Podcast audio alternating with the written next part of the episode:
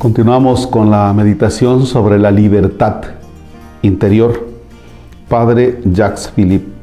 Bien, hoy es lunes 23. En nombre del Padre, del Hijo, del Espíritu Santo. Para lograr comprender cuál es la naturaleza de este espacio de libertad interior que cada uno alberga dentro de sí y que nadie puede arrebatar, querría aludir a una experiencia propia relacionada con Santa Teresita del Niño Jesús que me ha servido de mucha ayuda, dice el autor. Hace ya muchos años que Teresa de Lisieux es para mí una buena amiga en cuya escuela de sencillez y confianza evangélica he aprendido muchas cosas. Hará unos dos años, en una de las primeras ocasiones en que, a petición de otra ciudad, me parece recordar que se trataba de Marsella, sus reliquias salieron del Carmelo. Yo me encontraba en Lisieux. Las carmelitas habían acudido a los hermanos de la comunidad de Beatitudes para que las ayudaran a trasladar el pesado y precioso relicario hasta el automóvil que debía conducirlo a su destino. Tan grata misión a la que me presté voluntario me brindó la inesperada oportunidad de entrar en la clausura de las Carmelitas de Lisieux y contemplar gozoso, a la vez emocionado, los mismos lugares que habitó Santa Teresita, como la enfermería, el claustro, la lavandería, el jardín del Carmelo, con su avenida de Castaños. Sitios todos ellos que yo había conocido a través de los recuerdos evocados por nuestra santa en sus manuscritos autobiográficos. Para mí, lo más sorprendente fue encontrar todo aquello mucho más pequeño de lo que me había imaginado. Así, por ejemplo, hacia el final de su vida, Teresa recuerda divertida las charlas que intercambiaba con las hermanas cuando éstas pasaban camino de la ciega hacia un prado que en realidad no es más grande que un pañuelo de bolsillo.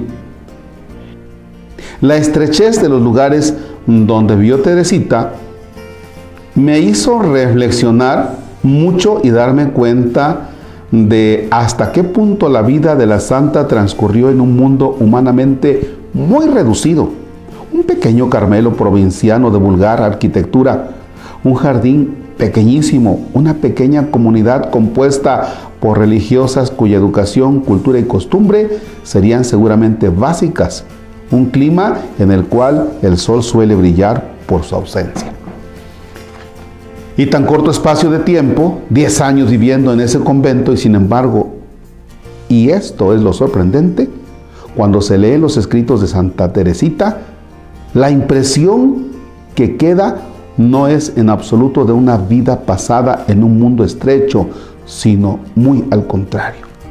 Salvando ciertamente las limitaciones de estilo, emana de su modo de expresarse y de su sensibilidad espiritual una maravillosa sensación de amplitud, de expansión.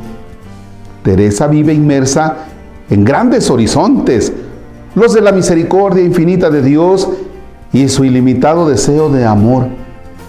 Se siente como una reina con el mundo a sus pies porque todo lo puede conseguir de Dios a través del amor. Llegar a cualquier punto del universo en el que un misionero necesite de su oración y su sacrificio.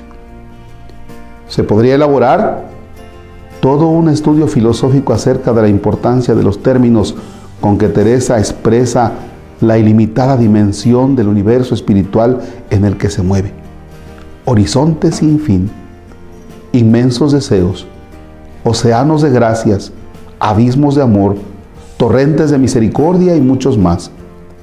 En concreto, el manuscrito B, que recoge el relato del descubrimiento de su vocación al corazón de la iglesia, es muy revelador.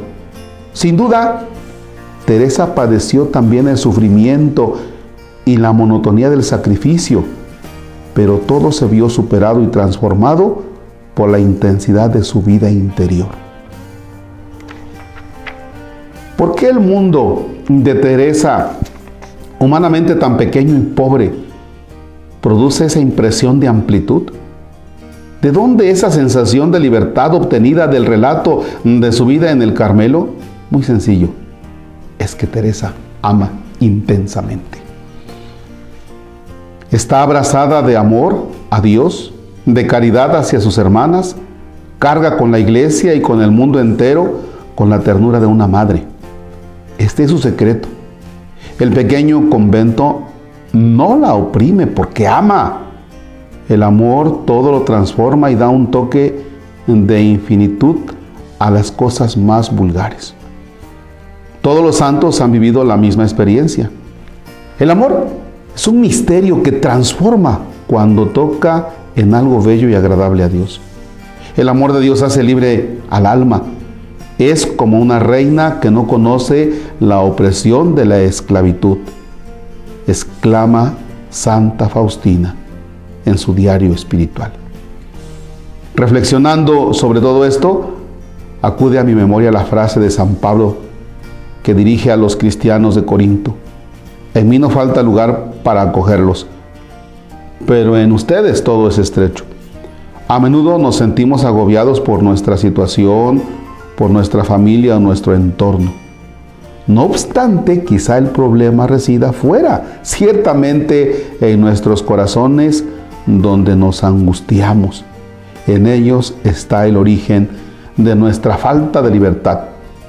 Si amamos más, el amor daría una dimensión infinita a nuestras vidas y nunca más volveríamos a sentirnos oprimidos. Estoy por terminar. Con esto no quiero decir que no exista a veces circunstancias objetivas que transformar, situaciones difíciles o agobiantes que es preciso superar para que el corazón experimente una auténtica libertad interior. Pero creo también que con frecuencia vivimos engañados y echamos la culpa a lo que nos rodea cuando el problema reside más allá, en nosotros.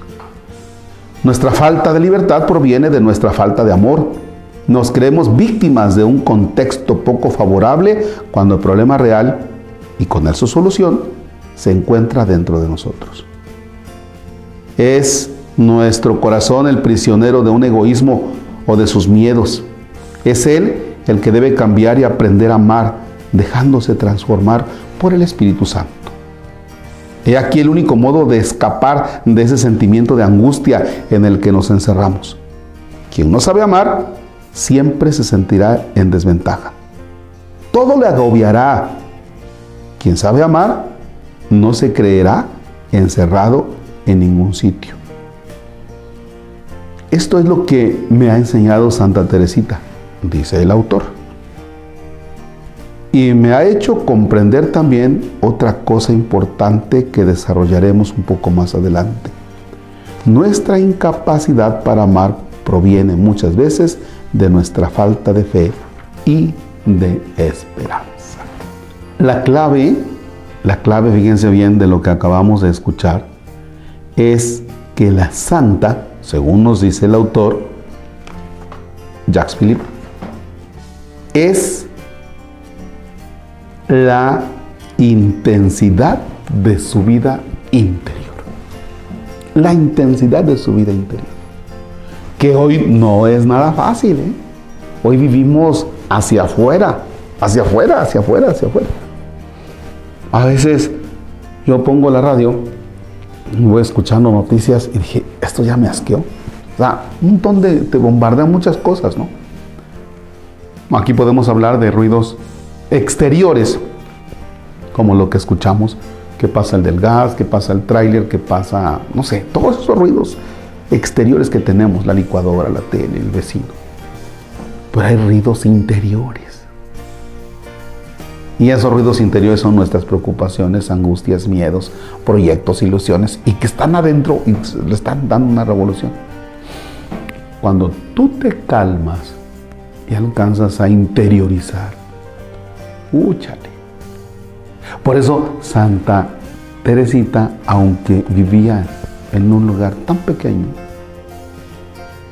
ella vive una libertad amplísima. ¿Por qué?